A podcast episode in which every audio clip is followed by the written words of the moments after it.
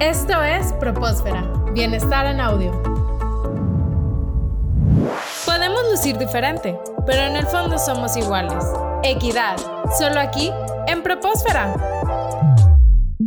Anteriormente hablamos sobre la inclusión laboral en mujeres y comentábamos también algunas estadísticas sobre esta situación, pero para entrar más a detalle, hoy hablaremos sobre la brecha salarial. Para hablarnos de este tema, estamos con Seida Guajardo. Hola Seida, ¿cómo estás? Gracias por estar aquí. Hola, muy bien, gracias. Excelente. Seida, para empezar, me gustaría que nos dijeras qué es brecha salarial. ¿Cuál es la definición de este concepto? Claro que sí. Fíjate que según el Instituto Nacional de las Mujeres, una brecha es una medida estadística que muestra la distancia entre hombres y mujeres respecto a un mismo indicador y tener estas estadísticas diferenciadas por sexo es súper importante porque nos permite verificar y documentar cuál es la magnitud de la desigualdad entre hombres y mujeres y facilitar el diagnóstico de los factores que contribuyen a la discriminación. En episodios anteriores habíamos comentado también la estadística de que México tiene la peor brecha salarial eh, entre hombres y mujeres en América Latina. Es así, ¿verdad? Así es. Primero, a nivel global, en todo el mundo las mujeres ganamos menos que los hombres. En la mayoría mayoría de los países las mujeres ganamos en promedio solo entre el 60 y el 75% del salario de los hombres. Y sí, como bien dices, México tiene la peor brecha salarial de Latinoamérica. El salario promedio para las mujeres trabajadoras, considerando una jornada completa, es de alrededor de 5 mil pesos, mientras que para un hombre es de alrededor de 5 mil 800 pesos, según diferentes estudios. Esto provoca o deriva que en México las mujeres tendríamos que trabajar hasta 35 días más para igualar el salario de un hombre en un y me habías comentado también fuera del aire, me habías comentado que depende también mucho de la escolaridad, ¿verdad? Que ahí varía mucho la brecha salarial. Así es, a menor escolaridad hay más brecha salarial. Las personas profesionistas o con mayores grados académicos y credenciales tienden a ocupar puestos de trabajo donde hay menos brecha salarial. ¿Y a qué crees que se deban estas situaciones de, de brecha salarial? Este es un problema multifactorial, pero entre los orígenes, entre las causas, podríamos mencionar pues la desigualdad en educación y en oportunidades en muchos lugares del mundo. Tradicionalmente, como lo hemos comentado en otros episodios, a las mujeres se nos asocia con las crianzas de los hijos y las labores domésticas, por lo que muchas mujeres interrumpen su carrera profesional. Y de hecho,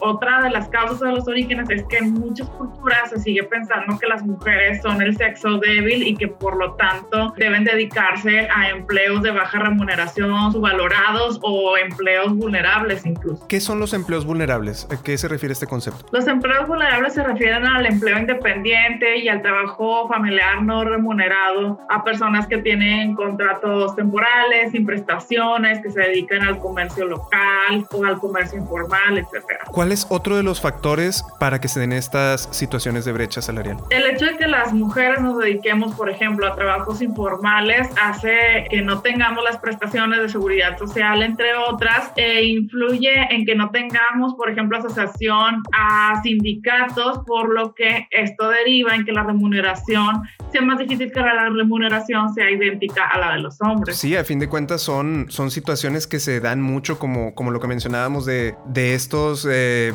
empleos de ventas por catálogo, por ejemplo, que son personas que no tienen prestaciones mínimas a pesar de que están teniendo una actividad productiva. Y Seida, ¿qué podemos hacer para que estas circunstancias se empiecen a eliminar, para disminuir o eliminar esta brecha salarial? Claro, les comento algunas recomendaciones. La primera de ellas es la transparencia y está dentro de las manos de las organizaciones transparentar, explicitar remuneración de hombres y mujeres, no de manera individual, no con nombre y apellido, pero por funciones. Y también está en nosotros como ciudadanos y ciudadanas exigir transparencia a nuestras organizaciones. Por otro lado, adaptar políticas a la conciliación laboral y familiar, pero tanto de hombres como de mujeres, ¿no? Para que las responsabilidades del cuidado de los hijos y de las labores domésticas recaigan en ambas personas sin considerar discriminación eh, por sexo o género. Otra estrategia es hacer visible el problema, hacer campañas, divulgar datos e información y bueno, en general seguir impulsando políticas públicas con perspectiva de género para acelerar la participación y el empoderamiento de las mujeres en todos los ámbitos. Es muy interesante lo que mencionas de hacer visible el problema, porque como bien dicen esas frases de lo que no puedes medir, no lo puedes mejorar, no puedes resolver un problema que no sabes siquiera que tienes. Ya para finalizar, ¿qué te gustaría decirle a las personas que nos escuchan como comentario final? Claro que sí, la educación es pieza clave para transformar a nuestra sociedad. Entonces, eh, la invitación es a educar en la igualdad de género, inculcar en las nuevas generaciones jóvenes que pueden dedicarse a cualquier trabajo, a cualquier ocupación, a exigir sus derechos laborales, prestaciones y demás. Inculcar la equidad de género en las nuevas generaciones podrá llevarnos al cambio que tanto esperamos. Claro, buscar este cambio y cuestionar estas políticas que muchas veces van más enfocadas a perpetuar esta inequidad de género. Muchísimas gracias, Aida. Agradecemos mucho tu tiempo y esperamos tenerte próximamente en otro episodio. Claro que sí.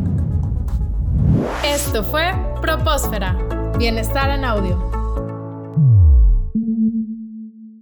Las opiniones vertidas en este programa son responsabilidad de quienes las emiten y no representan necesariamente la opinión de Universidad Tech Milenio.